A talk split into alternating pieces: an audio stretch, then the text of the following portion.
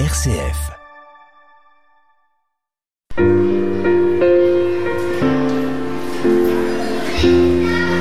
À l'école des saints avec Jean-Luc Mouns sur une RCF Belgique.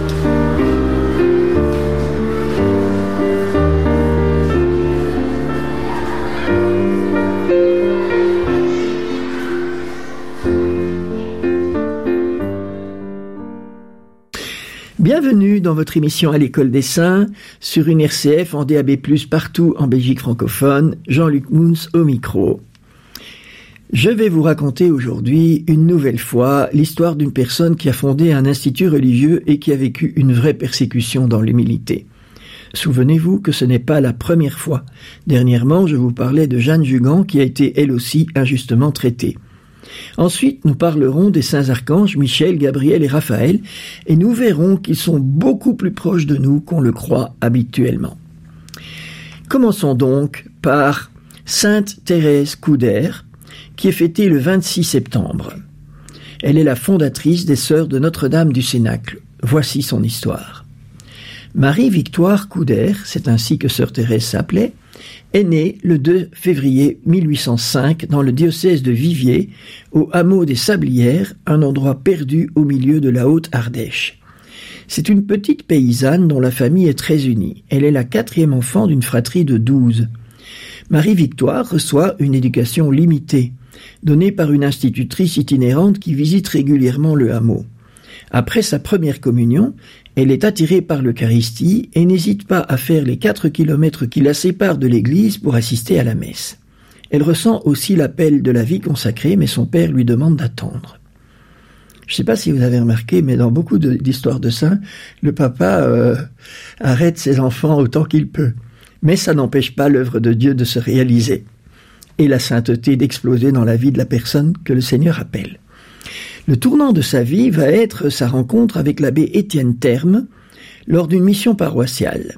L'abbé Terme, très dynamique et plein d'initiatives, repère vite les qualités de Marie-Victoire. Il l'appelle à Aps pour se joindre à des sœurs enseignantes, puis à la Louvet, où elle arrive en 1826 pour s'occuper d'une maison d'accueil, pour accueillir les femmes venues en pèlerinage pour vénérer Saint Jean-François Régis. En 1828, elle devient la supérieure de la petite communauté hôtelière et elle comprend que le simple accueil ne suffit pas. Elle inaugure des journées de recueillement avec une intuition exceptionnelle pour son époque. Il faut que les femmes parlent aux femmes. L'abbé Terme confirme cette intuition et enseigne aux sœurs les exercices de Saint Ignace qui vont devenir leur spiritualité. La jeune communauté a deux branches les sœurs des écoles et les sœurs des retraites, qui vont donner deux instituts différents, les sœurs de Saint-Régis et les sœurs du Cénacle, sous la responsabilité de Marie-Victoire, qui a désormais pris le nom de sœur Thérèse. Elle ouvre des maisons et fait preuve d'une grande clarté de jugement. Deux événements perturbent cette situation. La mort de l'abbé Terme en décembre 1834 et des difficultés financières causées par une économe incompétente. Les pères jésuites interviennent alors et avec l'accord de l'évêque retirent à sœur Thérèse la responsabilité de la congrégation et la confient à une personne qui semble plus douée, issue d'une famille riche et avec une bonne éducation. Évidemment, on nie à sœur Thérèse sa qualité de fondatrice. Mais ce nouveau montage conduit à l'échec et aussi à l'humiliation pour sœur Thérèse qui doit faire face à l'incompréhension c'est le dépouillement qu'elle vit en imitant Jésus qui lui aussi s'est dépouillé. Les choses commencent à changer à partir de 1852, lorsqu'une nouvelle supérieure est nommée, mère de la Roche-Négly. Peu à peu, on découvre les qualités de sœur Thérèse. Mère de la Roche-Négly estime de plus en plus celle qu'elle appelle l'ancienne de l'ordre. Avec l'accord de l'évêque de Viviers, elle envoie sœur Thérèse à Paris en mars 1855, où elle continue de se donner sans compter, de se livrer au service de la congrégation. Elle prend en main tout un catéchuménat avec des catéchismes, tant pour les adultes que pour les adolescents. Son témoignage de vie livré rayonne. Elle retrouve une certaine influence spirituelle dans la congrégation, même si elle n'y a aucune autorité. Elle intervient pour des missions délicates, comme l'achat d'un terrain pour construire la maison de Fourvière à Lyon, ou contrecarrer l'influence d'une sœur ambitieuse qui aurait pu détruire la congrégation.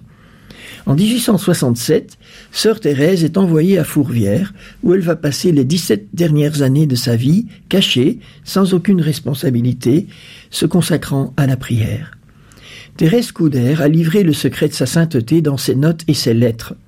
Le 13 février 1864, elle écrit à sa mère supérieure générale C'est là tout ce que j'ai fait, me livrer. Le bon Dieu a fait tout le reste. Fin de citation. Mais que signifie se livrer? Notre sainte l'explique dans ses notes intimes, datées de juin 1864. Je cite Mais qu'est-ce que c'est que se livrer? Je comprends toute l'étendue du sens de ce mot. Se livrer, mais je ne puis l'expliquer. Je sais seulement qu'il est très étendu, qu'il embrasse le présent et l'avenir. Se livrer, c'est plus que se dévouer, c'est plus que se donner, c'est même quelque chose de plus que s'abandonner à Dieu. Se livrer enfin, c'est mourir à tout et à soi-même, ne plus s'occuper de moi que pour le tenir toujours tourné vers Dieu. Se livrer, c'est encore ne plus se chercher en rien, ni pour le spirituel, ni pour le corporel, c'est-à-dire ne plus chercher de satisfaction propre, mais uniquement le bon plaisir divin. Il faut ajouter que se livrer, c'est aussi cet esprit de détachement qui ne tient à rien, ni pour les personnes, ni pour les choses, ni pour les temps, ni pour les lieux. C'est adhérer à tout, accepter tout, se soumettre à tout. Cette description peut nous faire peur. Mais Thérèse nous partage aussi les fruits de paix et de joie que l'on reçoit en se livrant au Seigneur. Je cite encore. Oh. Si l'on pouvait comprendre d'avance quelles sont les douceurs et la paix qu'on goûte quand on ne met pas de réserve avec le bon Dieu, comme il se communique à l'âme qui le cherche sincèrement et qui a su se livrer. Que l'on en fasse l'expérience et l'on verra que c'est là le bonheur que l'on cherche en vain sans cela. L'âme livrée a trouvé le paradis sur terre, puisqu'elle y jouit de cette douce paix qui fait partie du bonheur des élus. Voyez? Assez sensationnel quand même. Donc livrons-nous, allons-y. Alors comment? Comment se livrer? Hein, J'imagine qu'il y en a parmi vous qui ont le désir de le faire en suivant l'exemple de Sainte Thérèse Coudert. Et voici comment elle conseille de faire. Je cite de nouveau. Mais on va croire peut-être que cela est bien difficile à faire. Vous avez compris qu'elle parle de se livrer. Qu'on se détrompe. Il n'y a rien de si facile à faire et rien de si doux à pratiquer. Le tout consiste à faire une seule fois un acte généreux en disant avec toute la sincérité de son cœur Mon Dieu, je veux être tout à vous, daignez accepter mon offrande. Et tout est dit.